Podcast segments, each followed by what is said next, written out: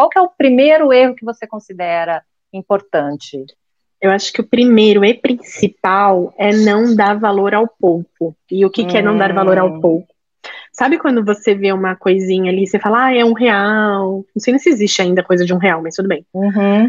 É, quando você ah, desperdiça ou perde 50 centavos, é não dar valor ao pouco. Por quê? As uhum. pessoas querem tanto ter muito. Então imagina que é, é, muito. Quem não tem nada acha que um milhão é dinheiro pra caramba. Uhum. E aí você fala assim, nossa, mas eu nunca vou ter um milhão. E aí, quando você vê a pessoa tá desperdiçando 5 centavos, 10 centavos, e onde elas desperdiçam mais dinheiro? Principalmente em juros. Pagam juros porque atrasou uma conta, porque não prestou atenção. Paga juros porque usou um cheque especial. E, as, e elas não entendem que um milhão é a soma de um milhão de um real. De centavos. Uhum. É a soma de diversos centavos. Uhum. Um milhão, ele não é um milhão do nada. Uhum. É a uhum. soma de diversos centavos. Então, eu acho que esse é o principal. Quando é. elas falam assim, ah, isso aqui é 10 reais e 50 centavos, isso é 10 reais. Ah, é só 50 centavos. Não, não é só 50 centavos. Uhum. É. E eu acho que é uma coisa importante aí, exatamente o que você está falando, que assim, as, é, não é nem quando a gente para de pensar só no valor absoluto, que são os 50 centavos, é uma coisa. Agora, quando você para para pensar a porcentagem, quanto por cento isso é a mais ou a menos que outro bem, e você vê que se você investir o dinheiro, você às vezes vai levar um ano para ganhar aqueles 8%, 6%, 10% que você está pagando, a, gastando a mais naquele bem que você está consumindo. É. é. isso é que a porcentagem ainda é muito difícil das pessoas. Quem não tem uma consciência matemática, é tem uma dificuldade muito grande de trabalhar com porcentagem. Por isso que eu raramente é, abordo isso. Mas você fez essa abordagem perfeitamente.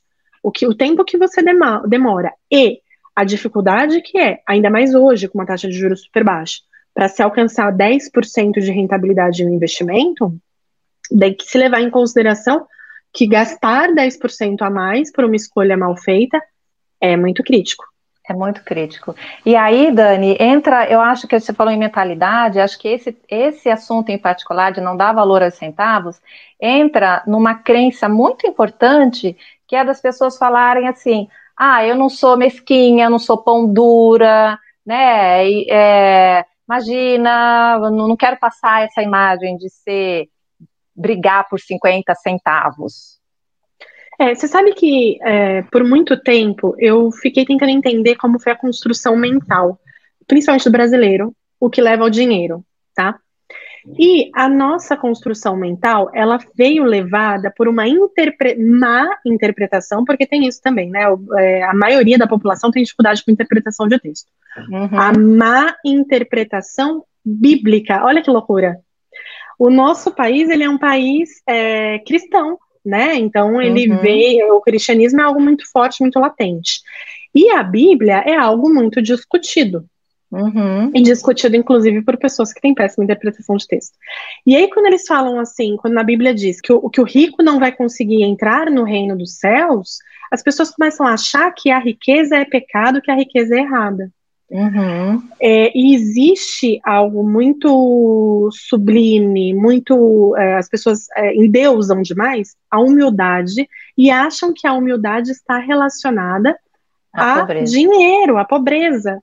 E aí ser pobre se tornou algo, algo divino, mas não é isso. Uhum. Né? Então começou daí, primeiro passo. Quando a gente. A avareza, ela é diferente de você cuidar bem do seu dinheiro. Então, acho que uhum. esses são os equilíbrios que precisam ser encontrados.